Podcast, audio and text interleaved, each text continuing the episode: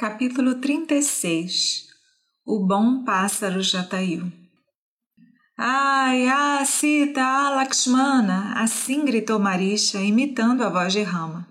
E Sita foi enganada. Tremendo como uma bananeira em uma tempestade, ela gritou: Pronto, Lakshmana, você não ouviu a voz do seu irmão? Corra, corra imediatamente para ajudá-lo. Dominada pelo medo, e pela visão de Lakshmana não querer se mover, ela apelou para Lakshmana repetidas vezes, em uma agonia ansiosa. Eu ouço a voz do meu senhor em perigo. Vá, vá de uma vez, não demore, ela gritou. Ele está em algum grande perigo. Você não ouviu seu grito de socorro? Por que você ainda está aqui? Seu irmão está sem dúvida cercado por rakshasas e grita por ajuda. Em vez de correr para o seu resgate, você fica parado aqui? Lakshmana conhecia as artimanhas dos rakshasas e lembrou da ordem de seu irmão. Ele não se mexeu. Sita ficou furiosa em sua agonia de medo e dúvida. Ela bateu no peito com ambas as mãos e gritou em fúria incontrolável: Filho de Sumitra, você também virou um inimigo? Você foi um impostor todos esses anos? Você esteve conosco esperando apenas Rama morrer? Fingindo ser amigo dele? Você estava esperando o tempo todo por sua morte para me assegurar depois disso? Por que mais você fica aqui desgraçado e se recusa a ir ao encontro dele, que grita por socorro e por ajuda? Traidor, impostor. Essas palavras cruéis perfuraram o coração de Lakshmana como flechas envenenadas. Ele fechou os olhos com as mãos e falou gentilmente com Sita, que estava chorando de ira. Vaidehi, Rama pode encontrar e derrotar qualquer inimigo no mundo. Não precisa temer, ó mais do que mãe. Se acalme. Ninguém no universo é forte o suficiente para tocar nosso Rama ou fazê-lo algum mal.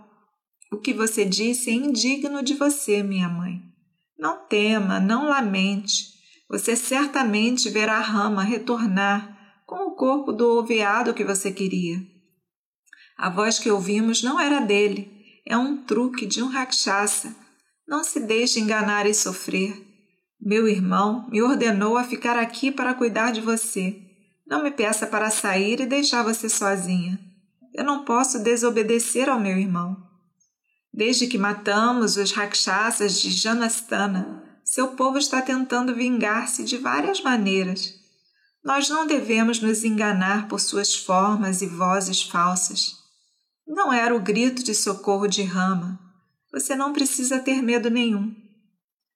Mas o medo de Sita cresceu para um frenesi e, com os olhos vermelhos de raiva, ela pronunciou palavras terríveis.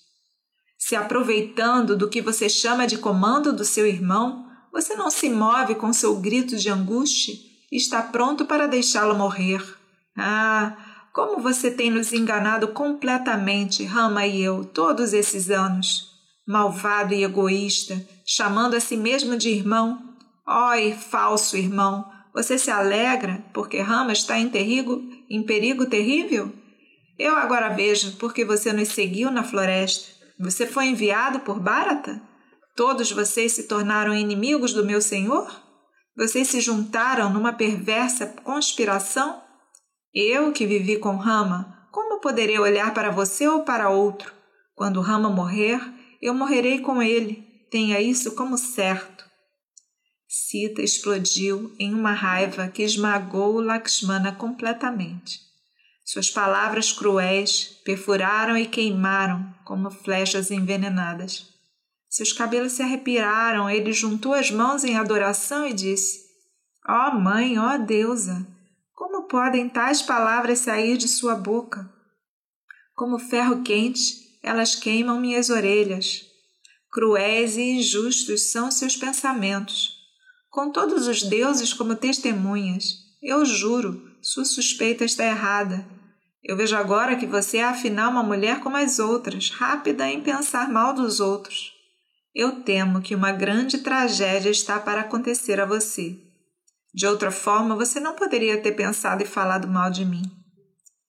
E o inocente Lakshmana tremeu de medo de alguma calamidade terrível que viria até eles. Mas Sita disse: Olha, aqui tem bastante combustível seco. Vou acender uma fogueira e cair nela. Ou vou me afogar no Godavari, ou vou me enforcar. A menos que você corra imediatamente para ajudar Rama. Agora, mais uma vez, eu te peço: você não vai ou devo perecer? Ela bateu no peito e chorou. Lakshmana não suportou mais. Ele levantou as mãos em adoração solene e disse: Muito bem, irmã. Vou te obedecer e desobedecer meu irmão. Eu vou te deixar sozinha.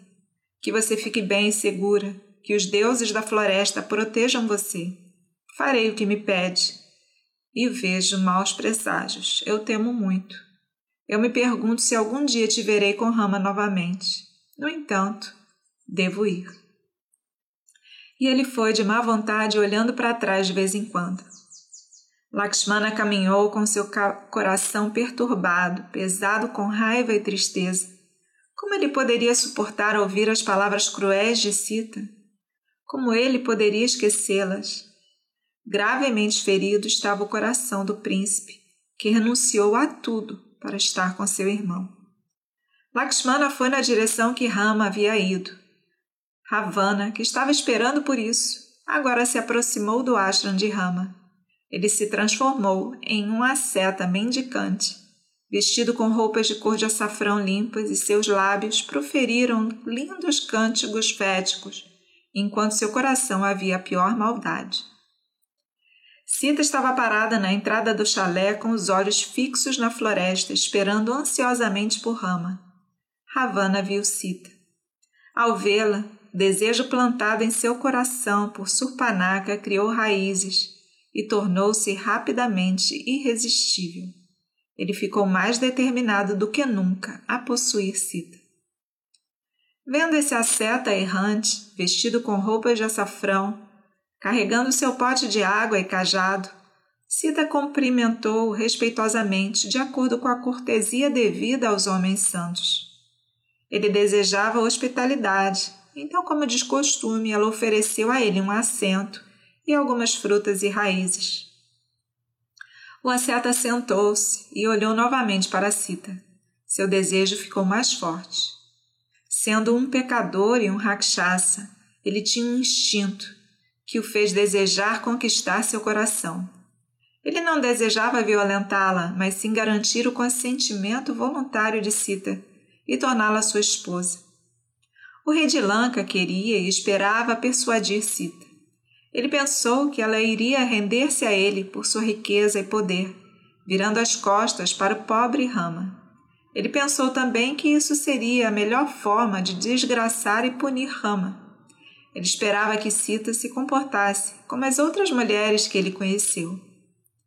Sentado em sua frente, com frutas e raízes oferecidas por Sita, o asceta começou a elogiar sua beleza em termos muito quentes para um asceta genuíno. Ele falou sobre seus encantos e perguntou: Quem é você? Por que você está aqui sozinha na floresta assombrada por rakshasas e vestas selvagens? Ela ficou surpresa, mas respondeu às suas perguntas. Ela esperava que o príncipe chegasse logo e mantinha os olhos fixos na porta. Aos poucos, o visitante revelou quem ele era e descreveu a grandeza de sua origem e família, seu poder e riqueza. Depois de se exaltar, ele passou a menosprezar Rama e concluiu: Seja minha esposa e viva uma vida gloriosa comigo em Lanka. Venha, vamos embora. Nessa situação inesperada, a pureza de Sita deu-lhe coragem para desafiar o monstro poderoso, que ela agora sabia quem era. Sujeito vil e malvado, sua destruição está próxima. Deixe esse ashram se quer sair com vida, disse ela, sibilando como uma cobra zangada. O Rakshasa ficou furioso. Ele jogou fora toda a pretensão de disfarce e gentileza e assumiu sua perversidade real e imperiosa. Com uma mão ele agarrou o cabelo dela e com a outra a levantou e a carregou para a carruagem, que esperava por ele atrás das árvores. Forçando-a, Ravana se levantou com ela no ar. Sita gritou em voz alta: Ó oh, meu senhor, onde está você, meu Rama? Ó oh, Lakshmana, mais fiel dos amigos, porque eu, com uma loucura obstinada, te afastei. O Rakshasa assegurou firmemente e dirigiu a carruagem aérea. Sita abordou as árvores e plantas ali embaixo e implorou que contassem a Rama sobre seu destino. Aconteceu que o velho Jatayu, meio adormecido sobre uma árvore, viu a carruagem passando voando. Assustado com o grito de angústia de uma mulher, ele acordou rapidamente e reconheceu a voz de Sita. Ele também o viu. Ela ouviu e apelou por resgate. O sangue de Jatayu foi disparado pela visão de seu lamento e ele se jogou na frente da carruagem voadora, gritando: Espere, aguarde, o que é isso? O rei de Lanka está me levando à força, lamentou Sita. Mas o que você pode fazer para evitar isso, meu pobre velho amigo?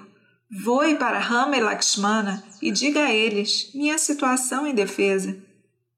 Mas o sangue lutador de Jatayu, o sangue de gerações de ancestrais nobres que governaram o ar e não conheceram o medo, estava em fogo. Ele não se importava com Ravana e seu poder. Ele só viu uma princesa em perigo. Ele pensou em seu amigo da Sarata e em sua promessa a Rama, e ele decidiu que esse ultraje não deveria ocorrer enquanto ele tivesse vida para evitá-lo. Jatayu agora se dirigiu a Ravana diretamente. Ó oh, rei, eu sou Jatayu, o rei das águias, um rei como você. Me escuta, irmão rei. Abandone esse ato perverso. Você pode se chamar de rei e fazer esse erro vergonhoso? Não é a regra dos reis proteger a honra das mulheres? E se é uma princesa.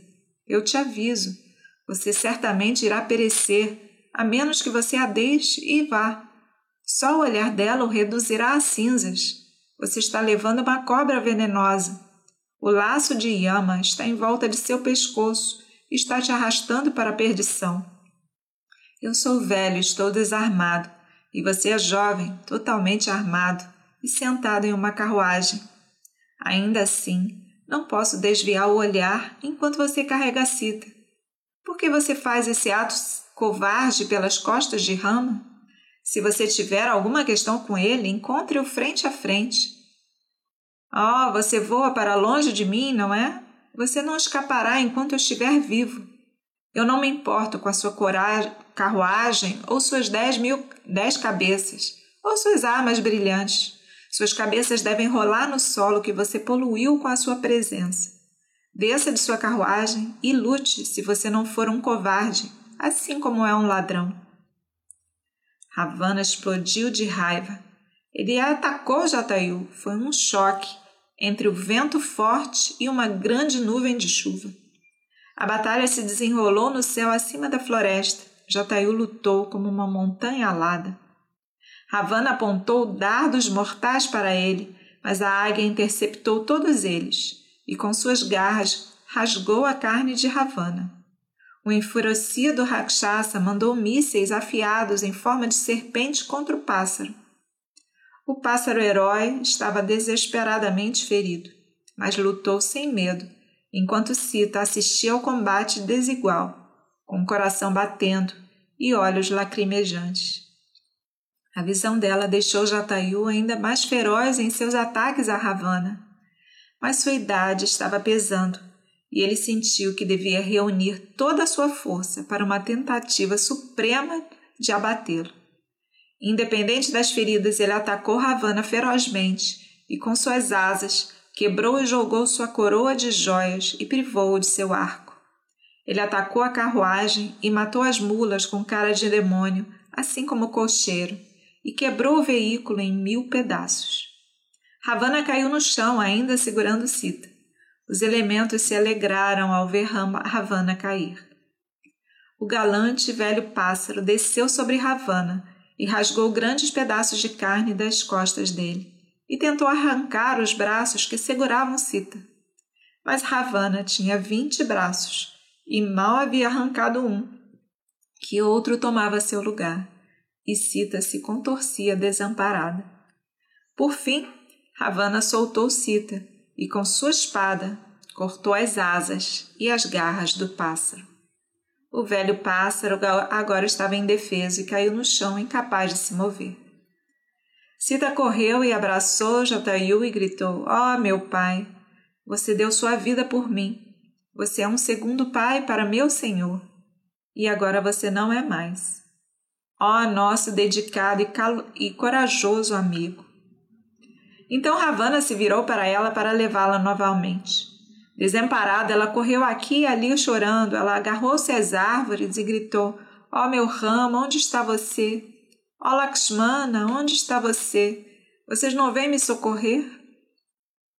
O Rakshasa finalmente a agarrou e subiu no ar. Enquanto o escuro e maciço Ravana voava no céu com ela, Sita se debatia nas suas mãos, parecendo um relâmpago atravessando uma grande nuvem negra. O Rakshasa, que a carregava, parecia uma montanha coberta por um incêndio florestal. O corpo de Ravana, iluminado por Sita, percorreu o céu como um cometa calamitoso. Assim, Sita foi levada pelo Rakshasa. O sol ficou fraco e a escuridão prematura desceu sobre a terra. Todos os seres lamentaram. O Dharma está destruído. A retidão desapareceu. A virtude e a compaixão não existem mais. As criaturas apatetadas na terra, olhando para cima, derramaram lágrimas. Ravana, agarrando cruelmente a princesa, voou em direção à sua ruína. Conforme ela era levada, as pétalas das flores que ela usava foram caindo e se espalhando ao longo do caminho abaixo. Elas pareciam anunciar a dispersão da fortuna e riqueza de Ravana.